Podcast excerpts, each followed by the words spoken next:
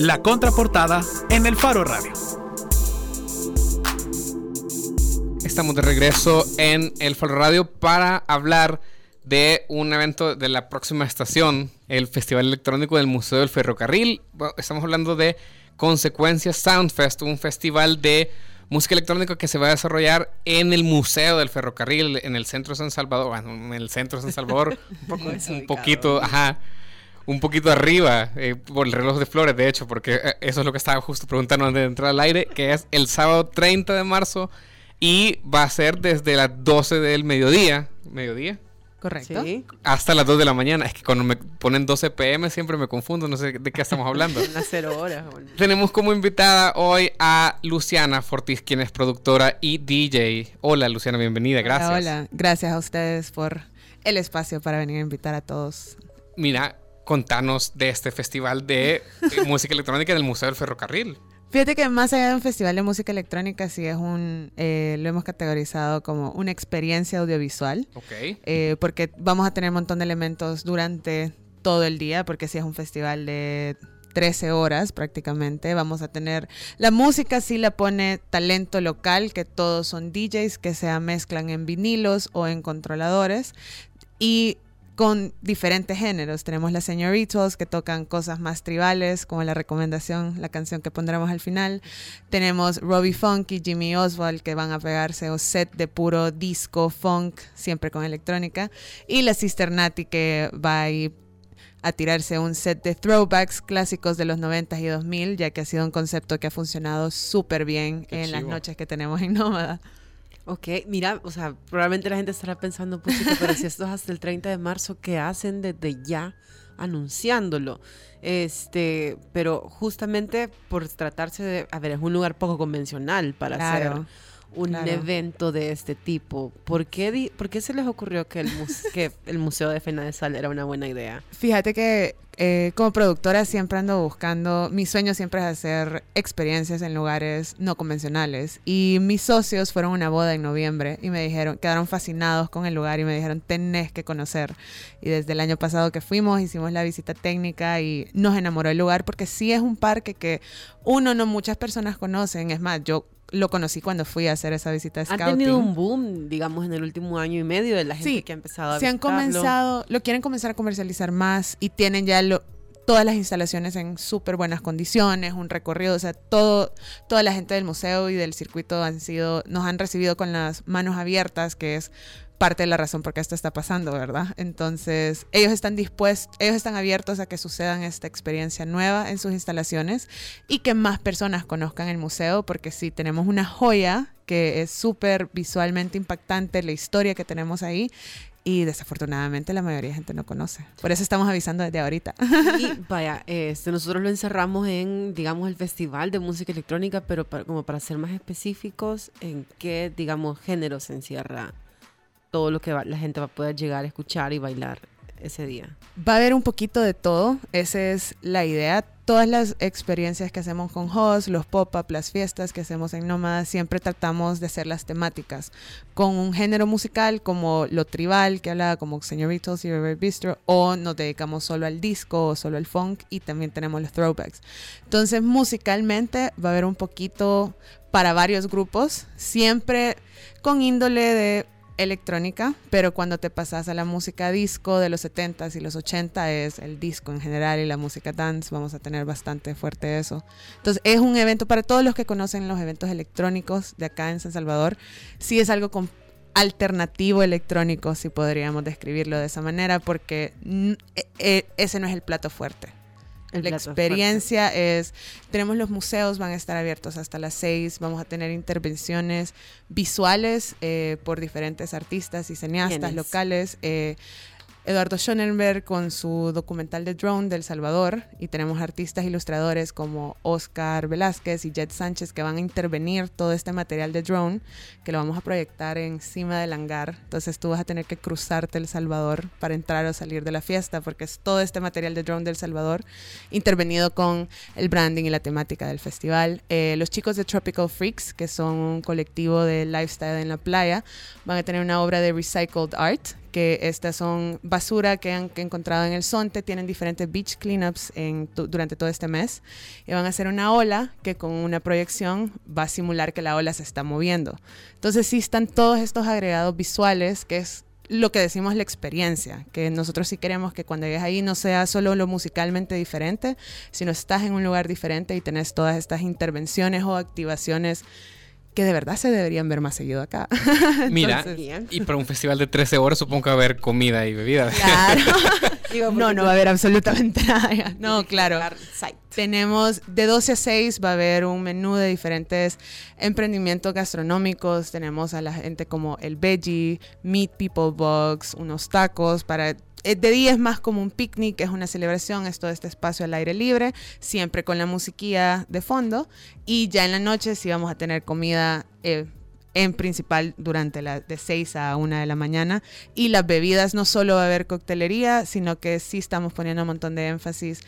Queremos bebidas diferentes, tanto con licor, sin licor, eh, bar de jugos, eh, va a haber un bar solo de bebidas de coco. Entonces, si queremos ofrecer esas alternativas, un bar solo de sangrías para durante el día, porque sí son, este tipo de eventos están pasando en todas partes del mundo y queremos traer un poquito de eso acá y comenzar una tradición que esperamos podemos replicar año con año, porque el parque da para crecer y tener múltiples stages en los próximos años. Ok.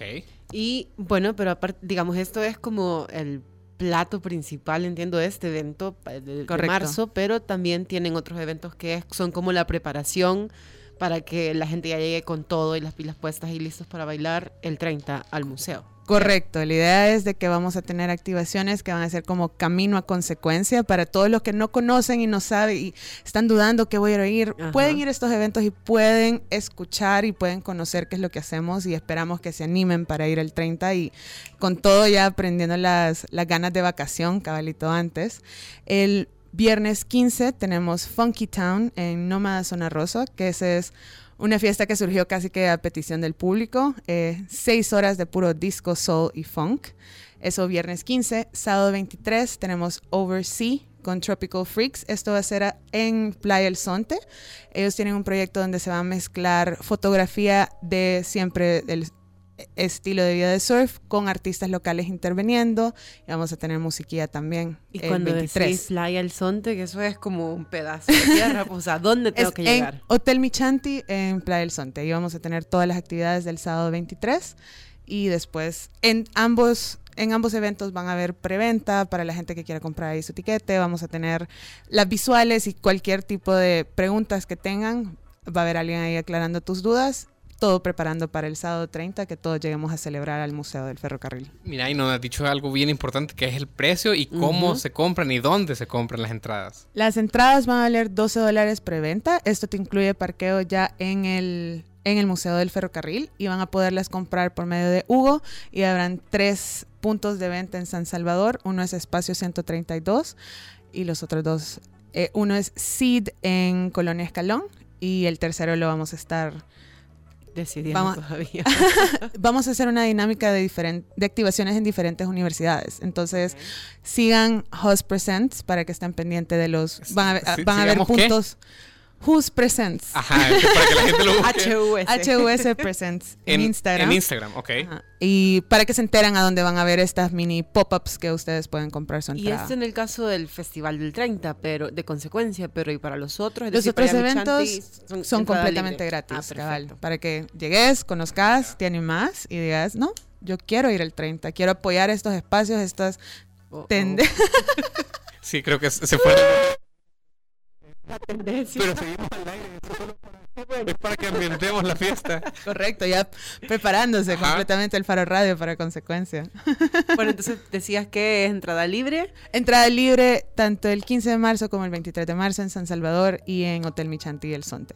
Y el 30 de marzo, preventa 12 dólares eh, por medio de UAP.